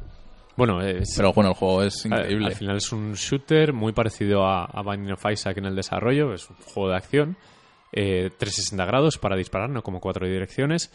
Eh, varios personajes, cada uno con habilidades especiales. Muy centrado en las armas, pero muy, Sí. muy centrado en las armas. Hay de todo tipo. Sí, y la munición, Y al final tienes que llegar al trono y corromper el juego de mala manera, que también tiene el momento Isaac de romperlo todo. Sí, porque tiene bucles, tiene historias, tiene ramas. Haces y- loops en este caso, que son, bueno, sí, son vueltas, Bucles, sí.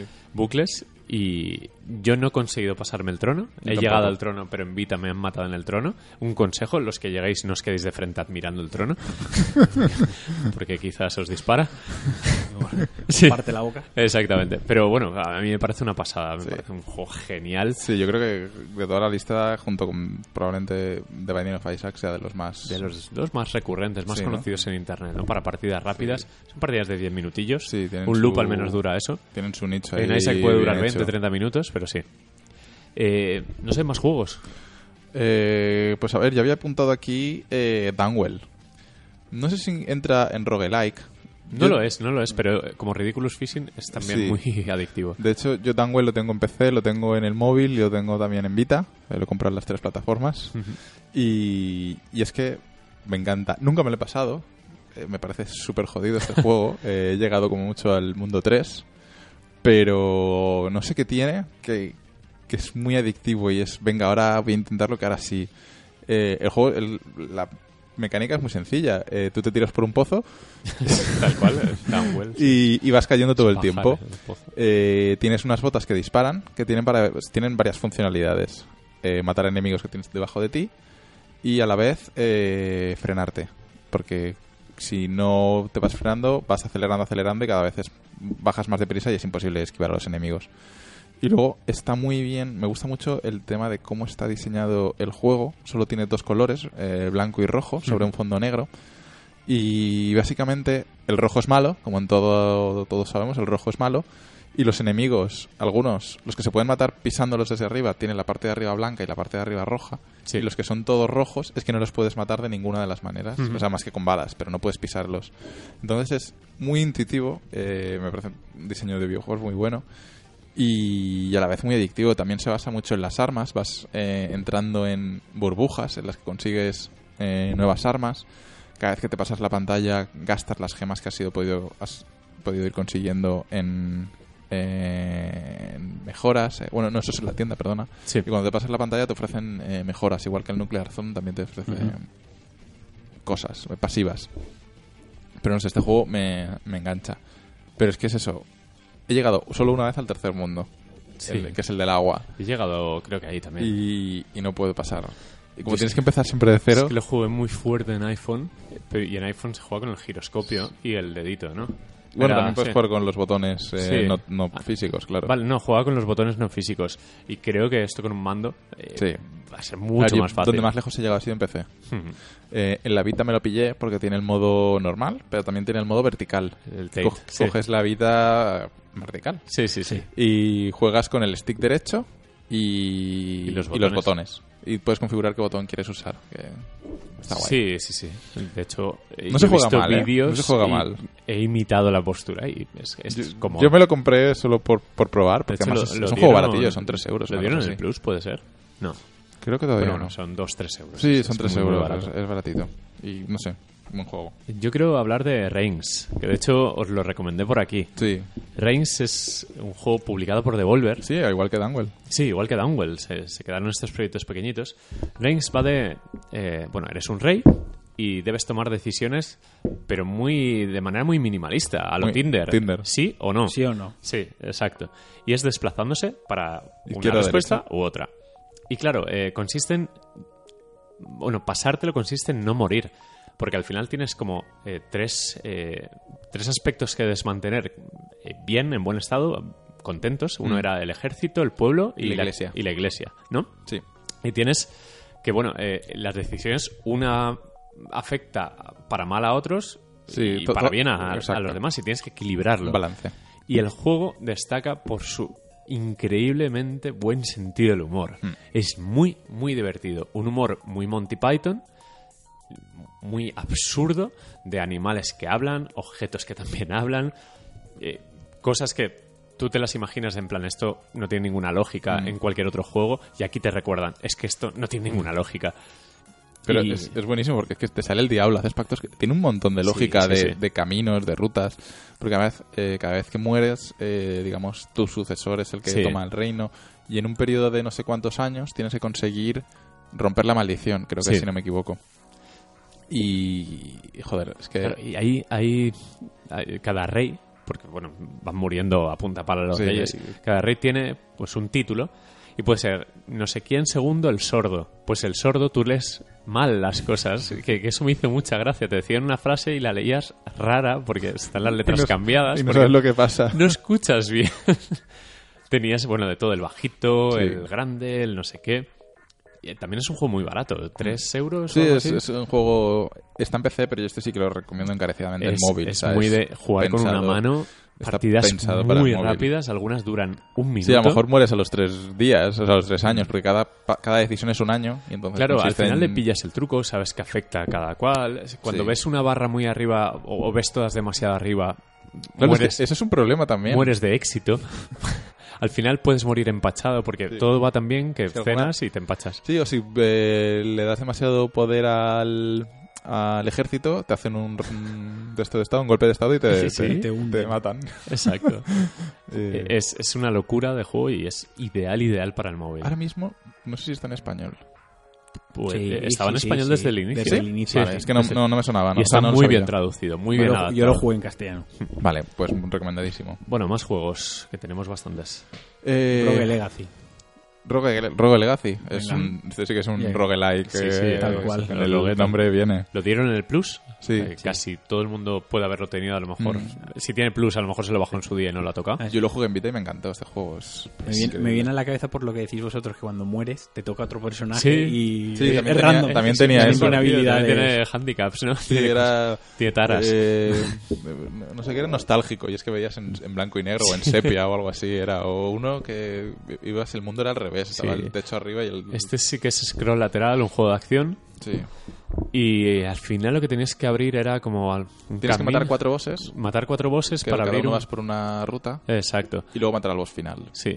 Y claro, eh, para matar a un boss tenías que aprenderte muy bien las rutas del escenario, Sí. los enemigos, saber a quién atacar, a quién no. no, porque el, el- el escenario variaba cada vez Exacto, cada partida exacto. cambiaba Era un castillo al y- entrar la partida te decía generando castillo Sí, sí, sí. Yo no lo tengo muy fresco, pero recuerdo Mm. haber jugado mucho. La música es machacona Sí, y muy muy adictiva. de ahí sí. hemos sacado sintonías míticas, de estas de tararearlas todo el día. Pero este lo que consistía era cuando morías, el oro que habías conseguido lo podías gastar en, en mejoras pasivas para toda la descendencia de personajes. más vida, más, más Entonces, daño, más al- a base de morir muchas veces y conseguir mucho oro, ibas haciendo personajes más fuertes para durar un poquito más, porque Sí. era lo típico que Y no... se podía hacer fácil, entre comillas, cuando le echabas muchas horas. Era permisivo. Pero es muy bueno, Sí, porque era- se controla muy bien. Es, es un roguelike de manual. Es súper difícil. Es muy, muy difícil, sí, sí. Eh, tenemos por aquí también uno que jugaste tú que trajiste al podcast, el Out There Omega, Out que there. es Este rollo también- este- FTL, ¿no? Parecido. Sí, es, es la versión 2D de No Man's Sky. es verdad, es Lo verdad. comenté también. Pero es la versión bien. La versión bien. Eh, muy No Man's Sky, en el, en el mi- en el mismo rollo. Eh, tú vas en una nave y por, un por algún motivo eh, entras como un agujero de gusano y apareces en un punto random de la galaxia. No, no estás ni en tu... ni en, no, en, tu- en el universo, no sé. Y tienes que, eh, pues un poco como Faster Than Light, ¿no? Ir avanzando, vas dando saltos de sistema solar en sistema solar. Pero necesitas, pues también co- cons- conseguir recursos, eh, de materiales, ir cambiando tu nave, eh, etcétera. Entonces, eh, es un minijuego de gestión todo el tiempo. Eh, lo que pasa es que, pues lo que hablamos, a veces bajas a un sistema solar eh, y ese, bajar ese sistema solar te cuesta eh, energía, gasoli- Sí. eh, combustible, eh, creo que no me acuerdo que Y luego no puedes extraer nada del planeta. entonces, si y no sacas ahí. nada, has perdido. Entonces, es un poco apuestas. eh, es- era bastante difícil eh, llegar. Creo que yo me lo pasé solo una vez. Y luego introdujeron un modo más narrativo, porque también tiene su historia detrás, eh, en el que es todo un poco más permisivo. y tiene también, pues igual que No Man's Sky, tiene unas naves muy parecidas a las de No Man's Sky de los. eh, ¿Cómo se llamaba? Lo de las alfas, estas, lo de las bolas rojas. Que no me acuerdo sí, cómo se sí. eh, donde vas aprendiendo palabras eh, de una nueva civilización, de las, de las razas alienígenas, vas eh, descubriendo eh, alienígenas, haces tratos con ellos ah, y a mí me gustó mucho. Este de hecho también lo tengo en el iPhone, lo tengo en el ordenador también comprado. Muchos nacen en Mm, iPhone, todos me estos gusta mucho este en juego. iOS, en Android, Sí, en este móviles. juego nació como Out There a, siempre- eh, a secas y luego sacaron Out There Omega y creo que han sacado incluso una nueva versión Omega Definitive o algo así, no me acuerdo. Pero vamos, recomendadísimo, es, es Sí. vicio, vicio. Eh, yo voy a hablar un poquito de Enter the Gungeon. Vale. Creo que soy de aquí el que más ha jugado. Sí, yo juego Sí. muy poquito a este juego, la verdad. Lo, bueno, lo tenía fichado, es un juego que llamaba la atención porque es un Nuclear Throne en bonito, Sí. por definirlo así. Va a llegar a. Switch, por cierto. Sí, y, y cara, cara fijo, porque Mm. es, es Sí, obligado es- a jugar en portátil. a Es la plataforma donde jugarlo. Lo pillé en Play 4 al final, pero bueno, la Mm. historia con este juego es que lo conocía, tenía ganas, y en la Gamescom, en el, en el stand de Devolver Digital, lo pude probar, eh, probar por primera vez y nada, estuve hablando con uno de los desarrolladores.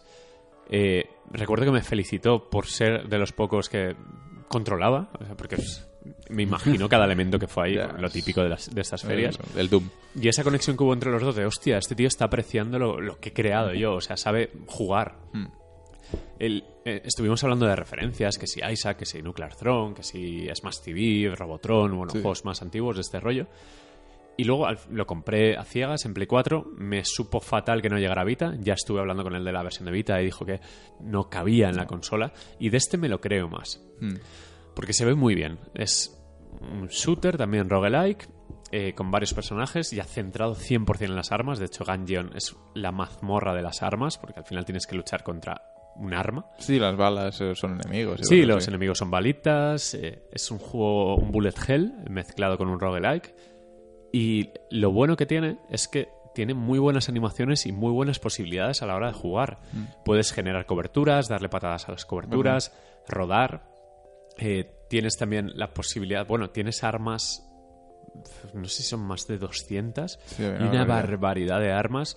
Todas tienen un efecto, o sea, todas tienen que recargarse, que tienes que estar muy pendiente de la recarga. eh, todas tienen efectos combinables. Eh, tienes varios personajes. A mí me parece una locura de juego. Pero no me lo he podido tomar en serio al 100% porque no está en portátil. Y me voy a redimir con Switch, que al final Switch la voy a destinar a todos esos indies que no soy capaz de sentarme delante del ordenador y que por mucho que estén en Play 4 no Ya, termino de darle. sí. Igual que Nota Hero, por ejemplo, que salió hace poco en el Plus. Sí.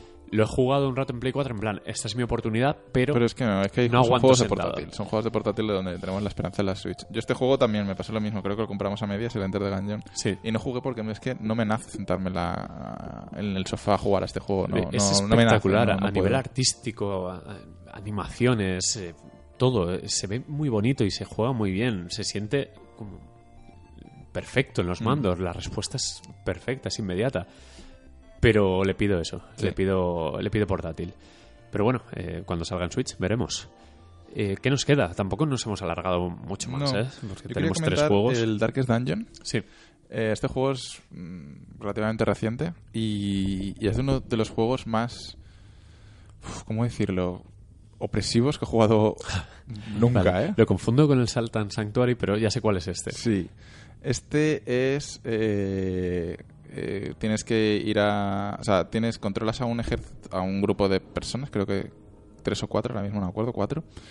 Y, y tiene mucho peso el, el miedo, el pánico, el pesar el de, de- de- de lo que estás haciendo, porque realmente es gente asustada que está ahí eh, en una mazmorra y te salen esqueletos o te salen enemigos, está todo muy oscuro, entonces es esa opresión, ¿no? Y, y esa presión hace mella en la gente y, y cuando hacen, cuando tienen un medidor de una barra, de que cuando se llena el nivel de, es que no me acuerdo cómo se llama, si es desesperación o, depresión, una cosa así, eh, esa persona es que o huye o, es inválida, que se golpea a sí mismo. Luego esa persona no la puedes usar en siguientes eh, en siguientes en siguientes runs porque tienes como una base donde vas desbloqueando cosas y tienes que llevarlo al bar para bajarle ese nivel de, de- presión o llevarlo a, la iglesia que rece, dependiendo cada personaje tiene sus, cosas. Y, y es muy jodido porque llegas a sentir tú esa opresión de es que si se me este tío se me jode, es que me desbarata el equipo, ya no puedo, por ejemplo, curar y, y es que voy a morir, entonces el resto también se van a, se van a suicidar todos. O sea, es, es, es bastante chungo, ¿eh? Yo jugué, empecé, le dedicaría ocho horas, una cosa así. Y, y me, me costaba, ¿eh? Me, me costaba... Además, el, estilo artístico que han elegido para el juego es feote, es muy Sí, rudo. es muy uf. turbio, muy, muy crudo, muy oscuro, muy... Sí. Es que todo, todo pega, ¿no? Con toda la Sí, temática. Del, del- Este quiero, quiero darle en algún momento. Se supone que sale en Vita, Sí, lo que no es sé es cuándo, pero se supone que va a salir. No, ya está. ¿Ya está en Vita? Ya está, ya está. Yo he jugado también en Vita, lo Ya se probé. puede jugar en Vita, vale. No. Pero, pero, pero, pero... Hay demasiados controles. En Vita no me ha gustado mucho el tema de... ¿Es la pantalla muy- pequeña Sí. para todo? La letra es muy pequeña, demasiados botones que apretar. eh, al final es una adaptación 1.1 de la versión de PC y es un poco complejo. Me acuerdo que en Vita no me convenció demasiado. El que sí que nos convenció en Vita es Spelunky. Sí. No, no hemos llegado a jugar nunca mucho, No hemos- pero hemos pero hay- jugado a dobles. Pero hay un fenómeno en internet sobre Spelunky de runs loquísimos. Es, es ¿cómo decirlo? A ver, es un plataforma roguelike también, Sí. porque se generan aleatoriamente sí, los sí, sí, escenarios. es roguelike total. Sí, y aquí pues es lo más parecido al Rogue Legacy de todos los que Sí. hemos eh, recopilado aquí en esta lista. Mm. Y lo bueno que tiene es que tiene un cooperativo increíblemente divertido. Mm. Hemos jugado en modo ad hoc, en, En el avión. una LAN creada ahí en el, en el avión, en el vuelo a, a Japón. Y, joder, es- tiene un control perfecto, eh, tiene un montón de objetos, un montón de enemigos. Es, es Sí, una, lotería rutas, total, como cualquier toda la roguelike. historia, A- sí. A mí me gustó mucho porque el, el modo cooperativo era muy de picarnos entre Sí, además te nosotros. puedes putear. Sí, sí, porque lo puedes lanzar. Pues... Me gustaría en algún momento dedicarle más horas a Spelunky. eh, centrarte más en, más en solitario y, Hmm. y hacerlo bien. Pero bueno, es- lo hemos metido en la lista porque existe, o sea, está ahí, es referencia y tiene versión de Vita, que siempre que si compartís nuestra afición por las portátiles, pues ahí tenéis uno que además sale en el Plus, ¿no? Eh, Salió en el Plus Sí, y, sí, porque yo lo tengo y no creo haberlo comprado. y ¿queda alguno? Bueno, sí, queda, el último. Necrodancer. Sí, esta cripta del negro bailongo. Este también lo han dado en el Plus, si no me equivoco. Sí, es otro roguelike, pero este sí que tiene algo muy, muy innovador. Y, Y es que el, movimiento del personaje, bueno, va de Va que... con el ritmo, ¿no? De, Exacto, la muerte le roba el corazón a la chica, a la que está, pues, el- el- el- la que está trabajando en, el- en la cripta. Y para poder vivir tienes que moverte al ritmo de la música, al ritmo de los latidos del Sí. corazón. Tiene una banda sonora Sí, espectacular. además es un tema que se te mete en la cabeza y, y no sale. ¿eh? Claro, y te manejas con cuatro direcciones, vas saltando de casilla en casilla, pero cada vez que quieres moverte o atacar, tienes que hacerlo en el momento exacto en Sí. el que la barrita pasa por el, Tienes, tienes el, el, el beat marcado, ¿no? Sí, el, el, el, ritmo. latido, eh. Sí, es el... tal pum, cual, pum, beat, pum. pero la Sí, pero literal. total, literal. Y, y está guay. Lo que pasa es que es lo que pasa con muchos de estos juegos. Es que es tan difícil Este es que creo que nunca he pasado del segundo mundo o una cosa así. Claro, al final es dedicarle tiempo. Lo bueno es que la oferta es tan grande que Mm. eh, si conectas con alguno te vuelves loco. Ahora que Marquino me ha picado con el FTL, voy a volver al FTL. Lo tengo en el Mac y es de los pocos juegos que me he sentado a jugar en el ordenador Sí. horas. De hecho, llegué al encuentro final contra todas las naves y me, jodidísimo. me reventaron. Pero di la cara, o sea, me Mm. emocioné. Porque dije, joder, una nave de mierda como es la mía ha llegado al final. Y este Crypt the Necrodancer es 100% portátil. Sí. De hecho, tiene versión para iPad, para iPhone, creo que también está en Android. Y como tiene un control tan simple como tocar la pantalla, es un tap, Sí. un clic a tiempo. Pero tienes que hacerlo bien, ¿eh? Tienes que tener ritmo No, en el cuerpo. tanto. Eh, hay, hay juegos que no he apuntado, eh, pero que también podrían haber estado. Lo que pasa es que, por mencionarlos, pero sin comentar nada de ellos. Por ejemplo, eh, Don't Starve. Lo que pasa es que yo no es con este juego. Es un poco roguelike, también es un poco Minecraft. Es una mezcla ahí entre los dos. Sí, o Terraria también Sí. tenemos, Eh, Stardew Valley. El Sunless. Sea. Sí, Eh, ¿Cómo se llama? ¿Sunless Sea o algo así? Este que Creo es que un sí. barco. Sí, Sí. ese también es, pero es que no lo, no lo he jugado, entonces tampoco podía comentar mucho este Sí, juego. al final lo que hemos querido es recopilar una lista de juegos que sabemos que en cualquier momento los podemos jugar y nos podemos volver a enganchar durante días y semanas. Porque, bueno, ahora Afterbirth, yo a Isaac lo tengo como el top uno de los roguelikes. Para mí es el mejor de Sí, todos, con sin duda. diferencia. El rey. Es el rey, sí. El rey ha vuelto. Pero si no conectas con Isaac, tienes un montón de oferta. Y no todos son roguelike en la lista. No tienen por qué serlo. Hay juegos... Es que al final la, la aceptación de roguelike hay un está roguelike porque es parecido al juego original de Rogue, aquel que Sí, salió en su día, luego están los roguelike like Sí. porque son el estilo roguelike, entonces ya es Sí. la- las veces que quieras meterle el like, ¿no? Y Sí, pero bueno, es, es como va- decir estilo Souls. Pues roguelike Sí. nos entendemos. Son Yo, esos juegos yo que- en un juego, en esta lista de juegos de partidas rápidas que juegas Sí. 10 minutos o a lo mejor 2 horas, Sí.